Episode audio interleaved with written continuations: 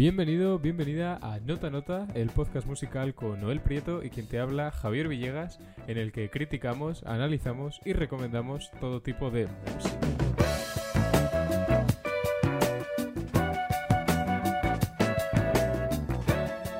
¿Qué nos espera Noel en la próxima media hora de programa?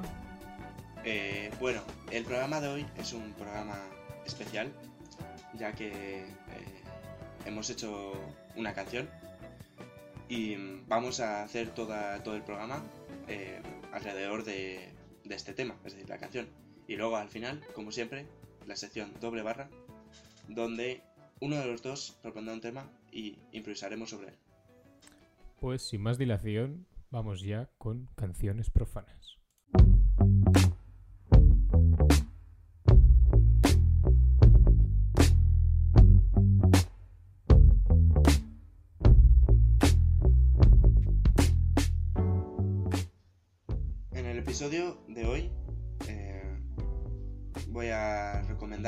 Canciones de rap, hip hop, que tienen una base lo-fi, eh, que mezcla, que vamos, estas canciones mezclan eh, dos de los géneros más influyentes en la actualidad, que son el rap y el lo-fi, que aunque el lo-fi la gente no, no entienda o no conozca sobre él, es un género que está en auge, claro. Como suelo hacer, voy a recomendar artistas que tengan estas características y posteriormente una, voy, a, voy a añadir una pequeña explicación de uno de los mayores creadores de lo-fi en España. El primer artista es Cráneo. Eh, tiene una discografía bastante amplia. Cuenta con tres álbumes y bastantes singles. Eh, sus letras se caracterizan por ser personales, pero eh, de una manera mm, extraña, te parece que incluso te sientes identificado con, lo que dice. Eh, las bases de este artista las suele hacer Made in M, que es el artista del que vamos a hablar posteriormente, o Juan Ríos, que es otra, otro compositor de lo-fi de España también, y suele participar cantando con Láser eh, que también es muy recomendable. También ha, eh, también participó, ha participado con Bejo, con Soaking, sí, ha participado con, con grandes del rap. Vamos a escuchar Bahía del álbum Música para Lagartos.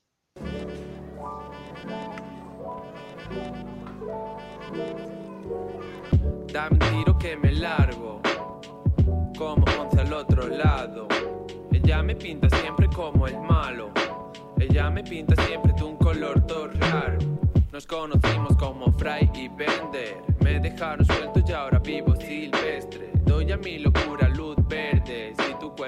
videojuego, yo sería gamer. Llevo ropa antigua, pero que está nueva.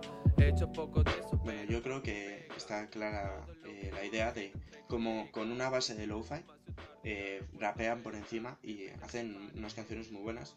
Este álbum, eh, Música para Gatos, yo creo que es, junto con el último que ha sacado, uno de los mejores por, la producción que tiene. Es decir, son bases muy, muy, muy elaboradas. Bueno, el siguiente rapero que vamos a hablar es Soaking. ya mencioné antes que participó con Laser y con Karana. Em, pero este, es decir, a lo contrario que los anteriores, los anteriores siempre han hecho este estilo de música con low-fi por debajo y rapeando por encima. Pero en cambio Soaking ha, evolucionado porque partió de un estilo MC similar a KCO, pero ha derivado a, rap lo-fi. Eh, tiene una voz realmente buena, es decir, es un tono medio, eh, ni grita mucho, ni es muy agudo, ni es muy grave, ni habla demasiado bajo. Es decir, está es en el punto medio y tiene una muy muy buena pronunciación, además de que rapea realmente bien. Tiene una buena adicción. Vamos a escuchar Ubica de Soaking.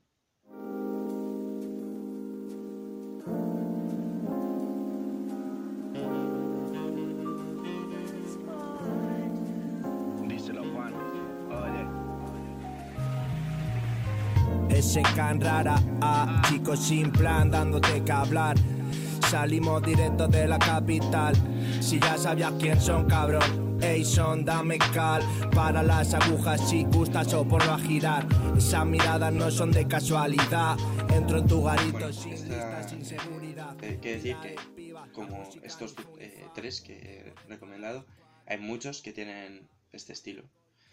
Si queréis saber más tipo de este tipo de música o eh, de rap, incluso inglés, eh, por favor dejad en comentarios o, o en Twitter o en Instagram, por la plataforma que queráis, para ver si os gustaría porque esta, este tipo de música es muy muy grande y hay que seleccionar mucho. Bueno, para finalizar voy a hablar de Made in M, que es un artista madrileño, Made in M, de hecho es hecho en Madrid, que empezó a hacer lo-fi de manera profesional en 2015 cuando el género lo-fi era prácticamente desconocido. Eh, gracias a eh, su temprano empiece, es decir, que empezó tan pronto, se ha ganado un hueco entre, entre los grandes del género. De hecho, ha participado con Smoo, ha participado con Jin Sang, creo, es decir, con muy buenos nombres de lo-fi. Realmente no, no hace canciones muy muy diferentes, pero la influencia que tiene del hip hop español eh, hace que sus canciones eh, sirvan como base para rapear. Vamos a escuchar All Roots New Trees de Made in M con colaboración con Smoo.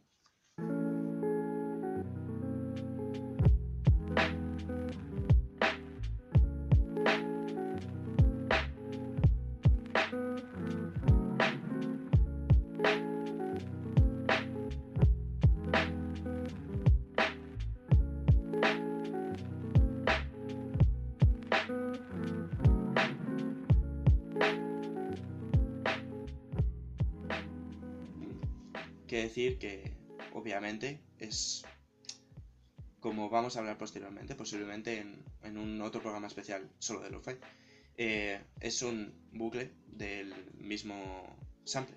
Bueno, eh, también recordar que las canciones que salen en mi sección y en la de Javier están en Spotify, así que si queréis echar un ojo podéis perfectamente. Y ahora vamos a poner nuestra canción, Ratón.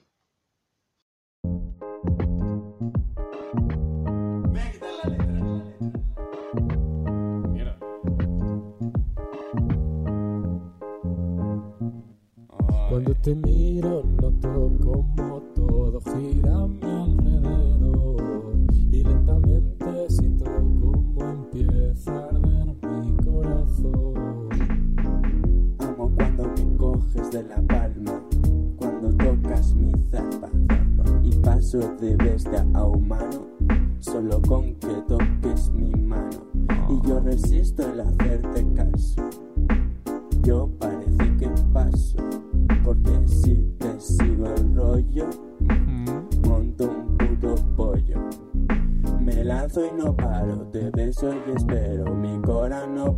te quiero y deseo, en mis labios tu beso que me despierta, cuál es eso, café espeso, cual sueño escueto, lleno de sexo, mental de sexo, un extraño suceso que me vuelve travieso, e inicio el proceso, vuelve todo eso, loco como un tente tieso y regreso, mostrando mi peso, sabiendo a queso, duro como el yeso, pero dulce, espeso, volviéndome obseso, adicto a tus huesos, en mi cara impreso, solo con que te toques mi mano. como todo gira a mi alrededor y lentamente siento como empieza a arder mi corazón.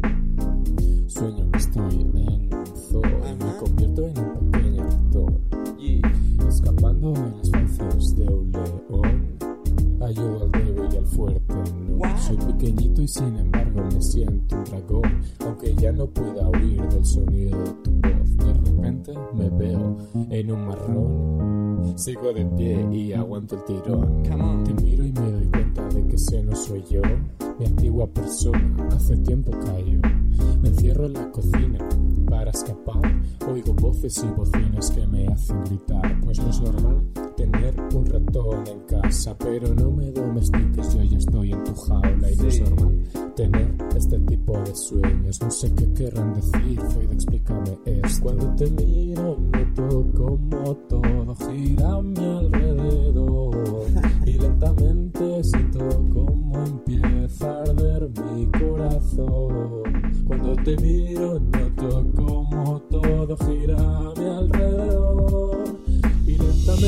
siento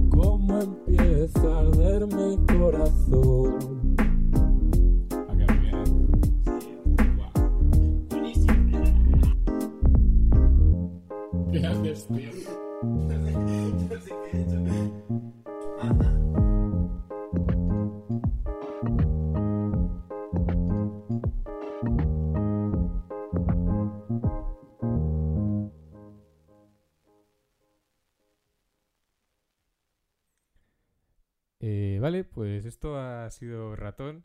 Es una canción que grabamos bastante antes del confinamiento, ¿no? Eh, pero aún así el videoclip eh, lo hemos sí, lo hemos grabado durante la cuarentena y lo estrenaremos esta semana, el viernes, en, YouTube. Así que estar atentos, estás, ah, atentos, perdón, a, a nuestro canal porque subiremos el videoclip, lo, lo estrenaremos a partir del viernes.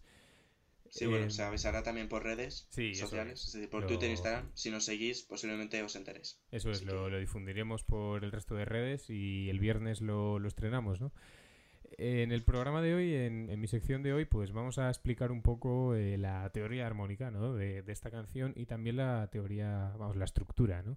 Eh, comienza con un loop con los acordes eh, Fa, Fa menor, Si bemol mayor y La bemol.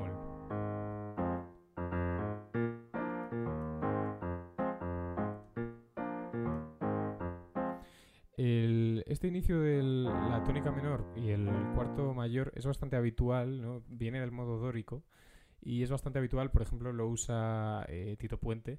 eh, en Oye cómo va, está en la menor esa canción y hace la, la menor, re mayor así continuamente toda la canción, ¿no? La nuestra está en fa menor, en, en fa menor, sí, se va a si bemol mayor y luego a la bemol mayor. Esto también se puede hacer la lectura desde mi bemol mayor y se puede leer como una especie de segundo grado, quinto grado, cuarto grado de mi bemol.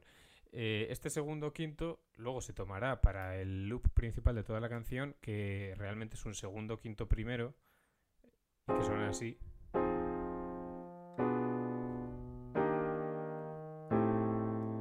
Sin embargo, el quinto está bastante alterado y es que el, o sea, el segundo quinto primero habitual de mi bemol mayor sonaría así. Y sin embargo, el quinto, eh, el quinto grado de, esta serie es un acorde disminuido. Es Fa, Re disminuido, Mi bemol, La disminuido.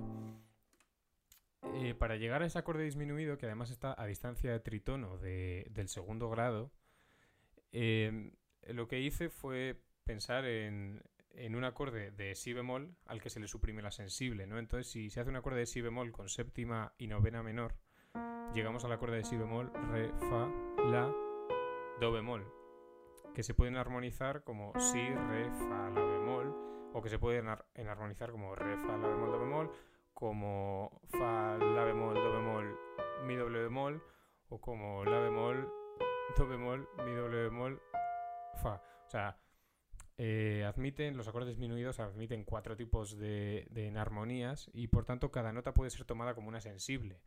De este si, re, fa, la bemol, tomamos como sensible el re y nos lleva a mi bemol, mi bemol con séptima, en este caso todos los acordes tienen séptima, ¿no?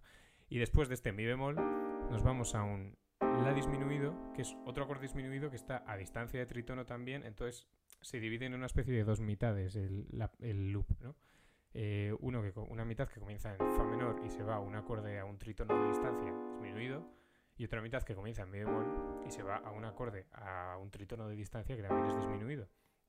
Y que también viene del- de un acorde con fundamental sobreentendida en este caso del acorde eh, segundo grado como dominante secundaria fa la natural do mi bemol sol Eh, en este caso es un acorde con la novena mayor semidisminuido y por tanto eh, se le quita la fundamental y nos quedamos con el acorde en lado mi bemol sol, que es el que suena en la canción, ¿no? Estructuralmente, pues es bastante sencilla. Comienza con la intro de la que hemos hablado y eso sirve también como sección B en las, en las estrofas. Y también se acaba con, con esa introducción, ¿no? Y tímbricamente la percusión está adaptada al estilo con un filtro de paso bajo para la caja y un bombo que, que busqué que fuera pues o que estuviera bastante presente, ¿no? Luego a la hora de la mezcla también se han subido los graves para llegar a un resultado más oscuro, más denso, ¿no? más compacto, porque es muchas veces el, el resultado que se busca en este estilo, ¿no? Si se escucha el colectivo Fanso de Cráneo, Made in M, Juan Ríos y demás, de los que ha hablado Noel, eh, producen canciones eh, muy oscuras, eh, ya no solo por las armonías y demás y por los loops que usan, sino también en, la- en las mezclas. Porque se resaltan los graves, el bombo, hemos escuchado la canción de Made in M, eh, un bombo con un sidechain sobre toda la canción muy muy importante, ¿no? Eh, entonces, al final, pues eso da un color oscuro, que es también lo que hemos buscado nosotros un poco en la mezcla, la instrumentación, a pesar de que las armonías pues sean muy luminosas, ¿no? Y de que el sonido, del, de que la línea de bajo, perdón, pues también sea pegadiza y, ayude. Y en definitiva, pues esto ha sido Ratón. Eh, estrenaremos el videoclip esta semana, avisaremos en redes, estad atentos y vamos ya con doble barra.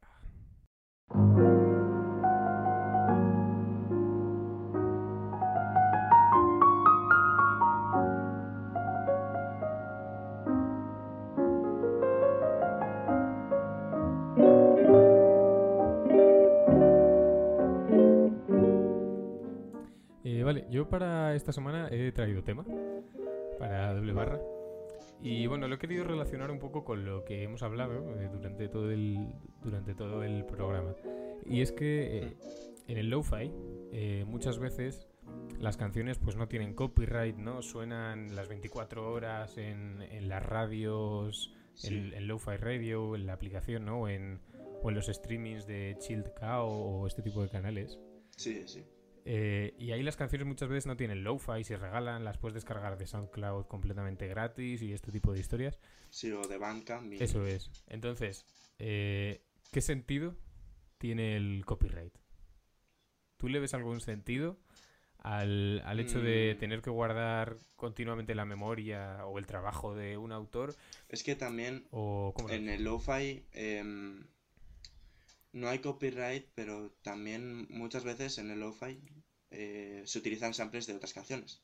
Em, no samples propios. eh, por ejemplo, en la canción de em, Doble Barra de Wes Montgomery es una canción icono para, Para el lo-fi. para el lo-fi.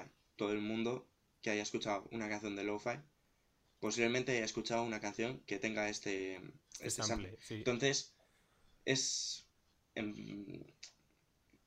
Quizás es una palabra muy fuerte decir que sí es legítimo, pero ¿es legítimo poner eh, copyright a algo que realmente no es tuyo?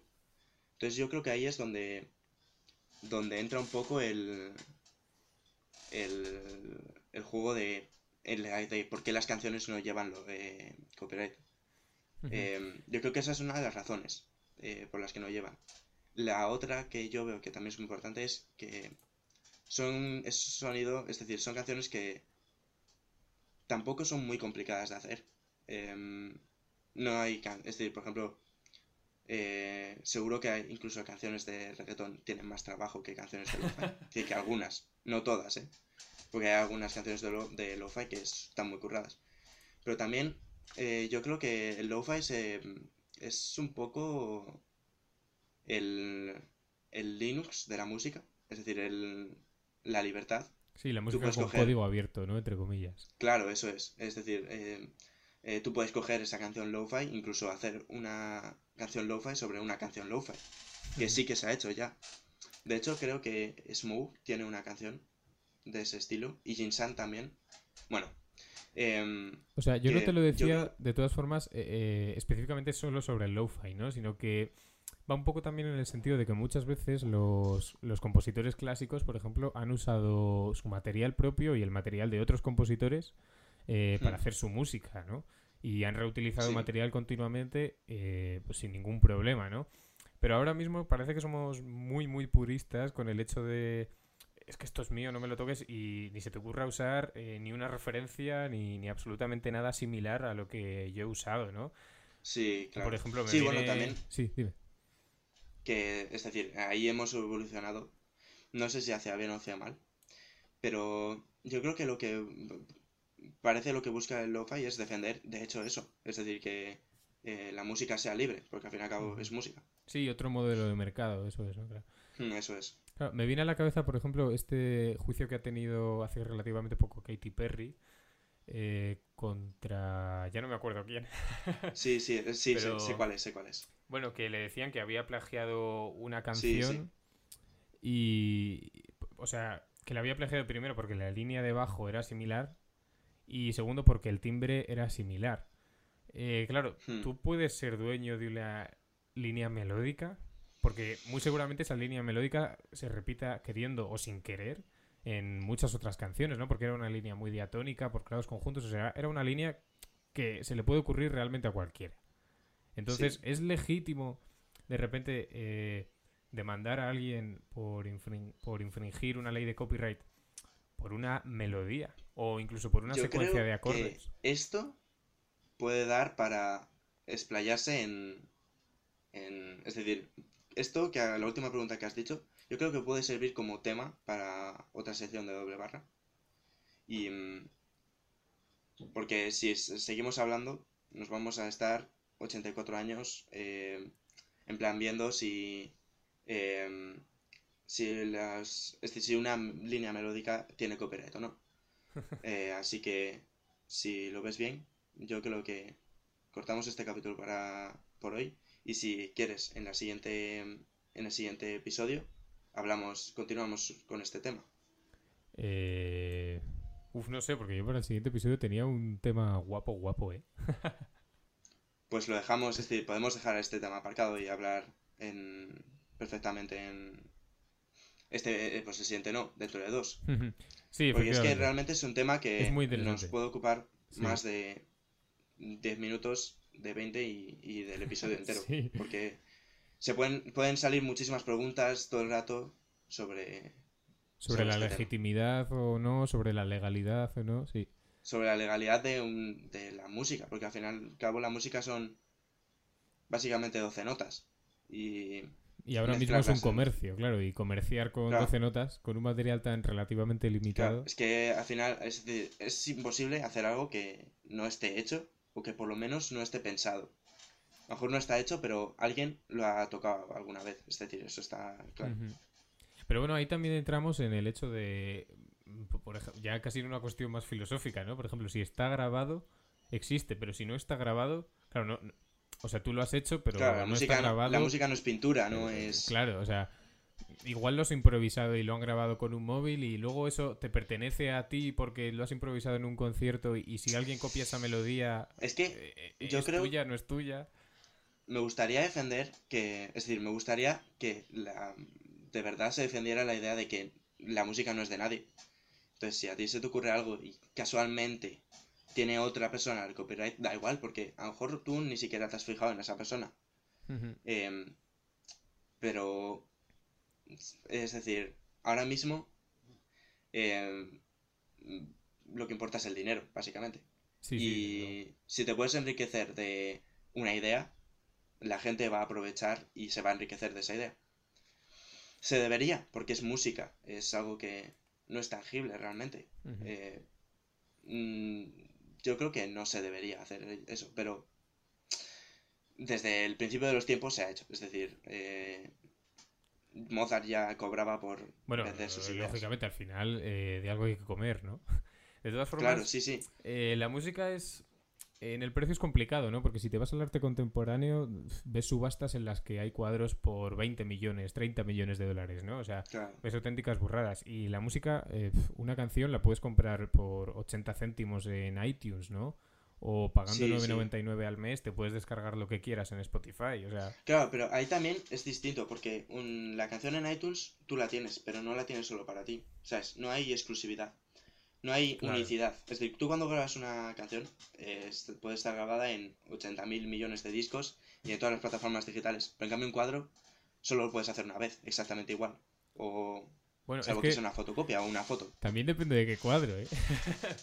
Porque creo que mencionamos Sí, hace sí. unos capítulos sobre el plagiarismo y sobre obras que se plagian a otras obras y sobre que también es algo que el arte contemporáneo tiene muy admitido y que es una es un contraste que se establece con la música, ¿no? Que en la música parece que no puedes copiar nada, el arte contemporáneo muchas veces se basa de copiar y de reinterpretar. Bueno, Sí, es, es un tema realmente Bueno. amplísimo. es que es un tema muy amplio. Sí. Es que es un tema muy, muy, muy amplio. Ya se me había ocurrido otra pregunta. Así que, Nada, estamos en los 25 minutos. Eh, vamos a dejarlo aquí. Eh, muchas gracias por escucharnos. Esto ha sido Nota Nota por ahí, por hoy. Eh, estad atentos a nuestras redes sociales y nos tenéis el martes que viene en Spotify, Acast, YouTube y iBox.